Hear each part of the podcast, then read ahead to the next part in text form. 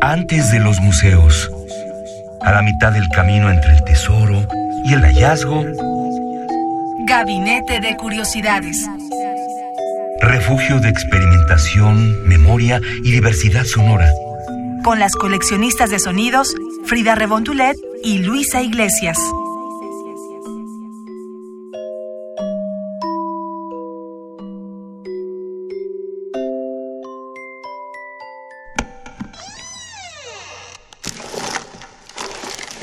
Etnografía sonora.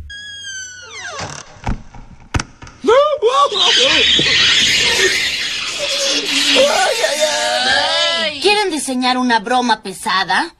Yo tengo algunas buenas ideas. Muy buenas tardes, bienvenidos aquí a Gabinete de Curiosidades. Estamos con Luisa Iglesias. Hola Frida Rebontulet, aquí estresándonos y poniéndonos de muy mal humor. Así es, es el coraje que no le hace bien a la gastritis, como bien dices, Luisa, porque tal vez hoy les pasemos un poquito de este, de este coraje, de esta angustia que se siente, no porque queramos hacerles mal su domingo, sino para conocer ciertos temas relacionados al sonido. Vamos a hablar, querida Frida Rebontulet, de los sonidos y por qué algunos nos incomodan, nos desagradan, nos hacen sentir mal y a veces nos hacen enojar.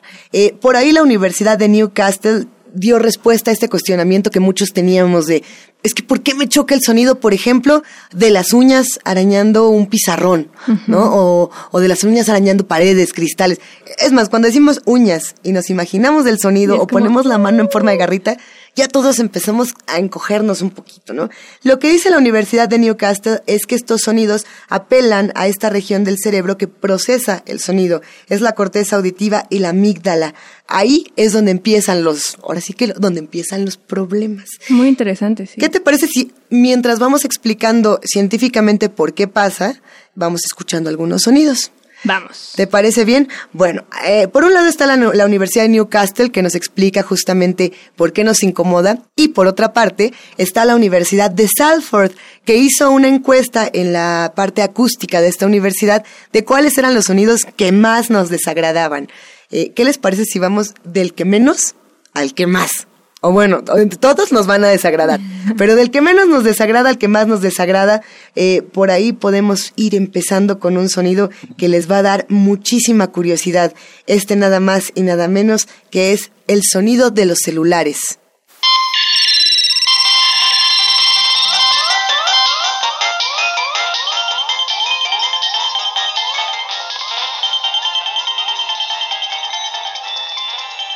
¿Te incomodó, querida Frida Rebontulet? Realmente no. Creo que este sonido de celulares, bueno, todo lo relacionado a teléfonos, no me... Tal vez se siente un poquito como el estrés, como cuando sientes que te vibra el teléfono, es como de, "Ah, ¿quién me llama? ¿Qué pasa? ¿No? Pero realmente así como fobia, no. Hay que seguir explorando. Ah, Ustedes cuéntenos, ¿este sonido les incomodó, les angustió, les hizo sé, sufrir o hacer coraje? Mira, tenemos otro sonido que nos incomoda, tengo la impresión más por la experiencia eh, empírica, por lo vivencial, que por la naturaleza misma del sonido. Eh, los ronquidos son los sonidos más eh, molestos, quizá, no lo sé, no me atrevo a decir que los más molestos, pero muchos cuando dormimos acompañados de alguien, de pronto decimos, bueno, ya cállate, ya duérmete. Se voltea para un lado y empieza, se voltea para el otro y le sigue. Y, y bueno, ¿qué te parece si escuchamos una pequeña muestra de los ronquidos, Frida?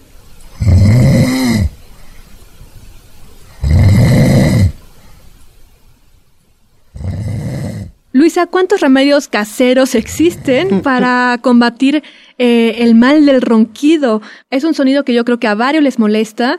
Me imagino que algunos no, no lo sé. Cuéntenos en Twitter, en arroba radio UNAM, Luisa. Tú dinos, ¿a ti te molesta este sonido de, los ronquidos? Ay, a mí me molesta muchísimo. Y además me- es de los que más me ponen de malas porque eh, tú lo sabrás, querida Frida, trabajamos muy temprano, y dormimos muy poquito. Con cualquier ruidajo que se meta por ahí, bueno, se despierta uno como Satanás en salsita verde. Fíjate que las reacciones que tenemos y las molestias que tenemos frente a estos sonidos varían de muchas maneras. Esta universidad que te estaba contando, la de Newcastle, hizo un experimento, con, bueno, los investigadores tomaron a 13 voluntarios para determinar en qué coincidían las molestias y cómo es que nuestro cerebro transforma este desagrado en, emociones negativas. ¿Y por qué? Eh, para esto se utilizó lo que, lo que le llaman imágenes de resonancias magnéticas funcionales, que permiten conocer cómo ciertas partes del cerebro responden ante determinados estímulos. Vamos a ver cómo funciona esta escala del desagrado con el siguiente sonido que estoy segura de que los va a poner de muy mal humor. Y este sonido es la fresita del dentista. Uh.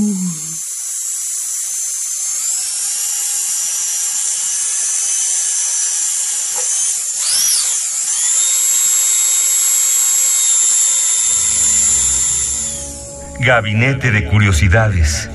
Seguimos en Gabinete de Curiosidades. Si están llegando y se preguntan por qué estamos poniendo una serie de ruidos eh, molestos para este domingo o para cualquier momento en la radio, pues es porque queremos darles a conocer estas fobias sonoras que, que existen. A algunos les gusta incluso, por ejemplo, a muchas personas les gusta ver comer a la gente y pagan por ver comer a la gente en videos. Sin embargo, hay otras personas que es totalmente desagradable el sonido de, de masticar. A ver, ¿por qué no ponemos una muestra, Frida, de cómo se escucha cuando mastican con la boca abierta? A ver qué le parece a los que nos escuchan, a quién le gustó y a quién no.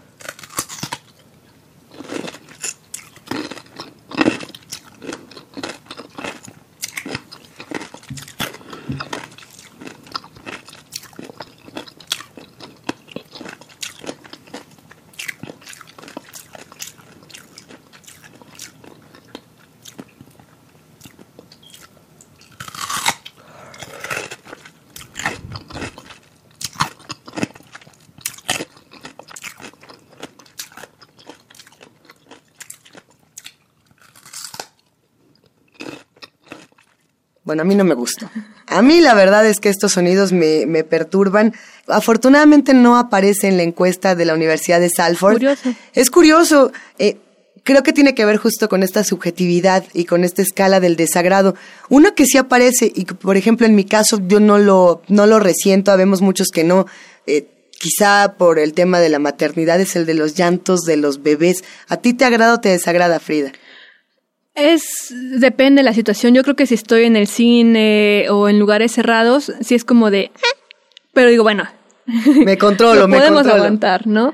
En general creo que no me molestan. El de los perros, por ejemplo, también hay, algún hay un momento en el que dices, ya callen al perro. Callen este perro a las 3 de la mañana. Pero creo que no, no, no, no es algo que me moleste para taparme los oídos y, y salir corriendo. No, nada parecido. ¿Qué llantos de bebé? ¿Escuchamos? Escuchemos llantos de bebé. A ver si nos ponen mal.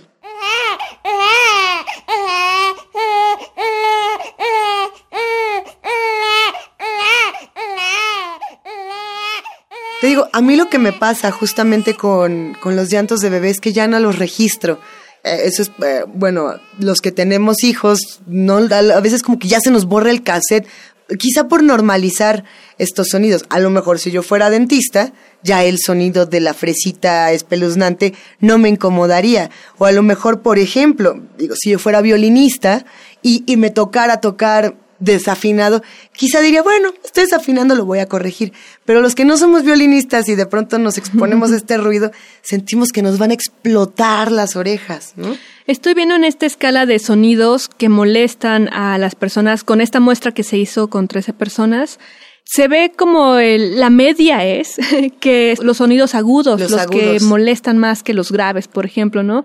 Esto mencionará este estudio qué zonas afecta, por qué es lo agudo lo que nos hace sentir como ese cosquilleo en la piel, como un, ¡ii! una irritación, como si nos echaran ácido o limón en una herida. Mira, este estudio, tanto el de la Universidad de Salford como el de la Universidad de Newcastle, se pueden consultar afortunadamente en línea, eh, con que uno entre a Google y trate de investigar un poco sobre este tema, están al alcance. Además de que hay muchos videos, yo creo que hay muchos youtubers que se divierten eh, sabiendo que las personas del otro lado de la pantalla sufren. Entonces, hacen colecciones de YouTube de sonidos espantosos. Eh, el otro día que estábamos buscando audios para este gabinete, nos llevamos unas carcajadas y unos estremecimientos bastante profundos. Eh, y uno de los sonidos que, por ejemplo, no entra al gabinete de curiosidades, pero que sí forma parte del estudio de Salford, es el de las flatulencias de broma. No tanto el de yo me echo un purrunchis, y así lo digo con el eufemismo, ¿no? Ese no es el que molesta, sino el del cojín que se echa Sí, el de, el de bromas, el de... Ese. Que es un sonido raro. A la gente le molesta y creo que tiene que ver con el burlarse de, de lo natural. No lo sé. No sé por qué específicamente. Podría ese ser un- una angustia o sensación negativa lo que te causa en relación a lo psicológico, ¿no? O sea, cómo lo relaciono con la burla a mi persona, a mi ser, ¿no? Más que solamente el sonido, podría ser. A lo mejor también tiene que ver con sonidos que huelen, por ejemplo, ¿no? Hay, hay ciertos sonidos que escuchamos que justamente nuestro cerebro los conecta con otra parte y no saben o nos huelen, ¿no? A mí, por ejemplo, eh, el sonido del carrito de los helados, a mí sí me sabe a helado. No sé Sí, si a alguien sí, sí. más le ocurre, pero de inmediato Son tengo la sensación de heladito de vainilla de carrito. Querida Frida Rebontulet, ¿qué te parece si escuchamos a continuación uno, uno de mis consentidos? A mí en lo personal me gusta mucho este sonido y es cuando el micrófono se vicia.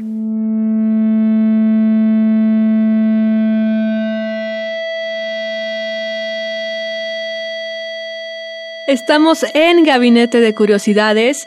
Si se preguntan, están llegando apenas a esta frecuencia, ¿por qué estamos poniendo estos sonidos poco radiofónicos? Nada radiofónicos. Nada radiofónicos. Es porque están en Gabinete de Curiosidades y nuestro programa es sobre curiosidades sonoras, sobre experimentación y pues dar a conocer lo que, lo que pasa en el mundo sonoro. Ex- existen las fobias sonoras y parte de ellas son este micrófono cuando se vicia de señales. Por ejemplo, les ha pasado que van a un evento, a un recital de poesía, por ejemplo. Sí. Va a hablar el, el poeta y se escucha "Eh", lo que acabamos de escuchar. Híjole. A algunos les gusta, como a ti, Luis.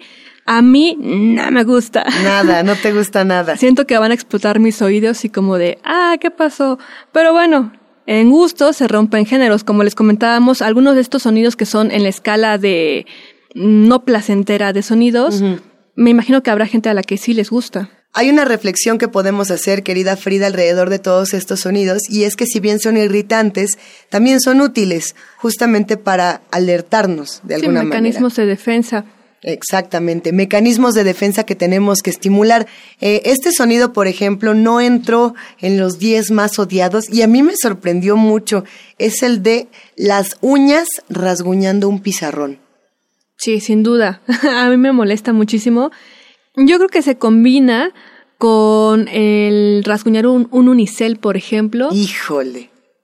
O también cuando estás comiendo y de repente el tenedor, el cuchillo corta el plato casi casi y se escucha que dices, ¡oh! Sí, es más, cuando frotas un, un- dos tenedores o bueno, un tenedor con un cuchillo y que, bueno, ya no puedes más. Esos son algunos de los sonidos que ustedes están escuchando mientras platicamos aquí en Gabinete de Curiosidades.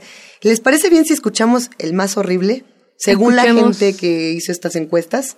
El más horrible. Bueno, no, ¿qué les, a ver, se los voy a poner y ustedes nos dicen qué es lo que acabamos de escuchar. Frida Rebontulet, te puse este sonido especialmente a ti porque sé que te encanta escuchar arcadas de vómito. Mmm, deliciosas.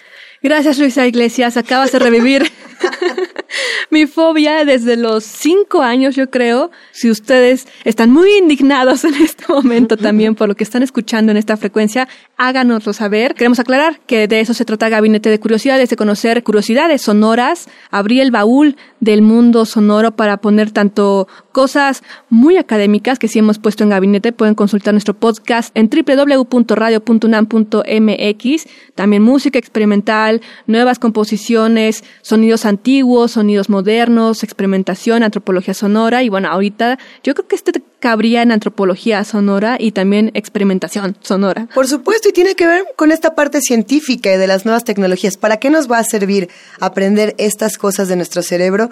Eh, las investigaciones en la ciencia toman los caminos más extraños. Por ahí se apunta, por ejemplo, a que este tipo de experimentos, este tipo de investigaciones de qué ruidos nos molestan, cómo nos llaman, cómo despiertan ciertas partes de nuestro cerebro, van a ayudar eventualmente, por ejemplo, investigaciones del autismo. ¿No? Entonces, todo abona, todo sonido está abonando a la colección. El sonido siempre ha sido estudiado porque tú lo mencionabas, es una tenemos reaccionamos a ciertos sonidos como mecanismo de defensa en la naturaleza, pero cuando vamos al centro comercial no es casual que uno se quede más en un lugar o en otro no y demás, es porque manipulan el sonido de las frecuencias para que uno tenga más apego o rechazo a una situación o a un lugar. También con los colores pasa esa situación, incluso con los olores. Nuestros cinco sentidos siempre se han estudiado para ver en qué forma pueden hacernos ser un mejor consumidor. Está interesantísimo. Dejamos esta reflexión abierta para todos los coleccionistas de sonidos y además les vamos a dejar un regalo para que no nos odien. Nos vamos a despedir con nuestro sonido favorito. Este es bonito, este no les va a dar cosa, este será suave, será delicioso. Y bueno, pues recuerden, si quieren saber más, visiten la página de Radio UNAM, visiten la página de la Universidad de Newcastle, de la Universidad de Salford, y por ahí nos están recomendando visitar las aplicaciones de nuestros teléfonos inteligentes como Nerve Sounds, que justamente nos estimulan en estos sonidos agradables o desagradables. Gracias, querida Frida Rebontulet. A ti, Luis Iglesias, muchas gracias y a todos los que nos están escuchando. Y los dejamos con esta reflexión porque también la investigación sonora se ha derivado en las armas sonoras. Ay, nanita.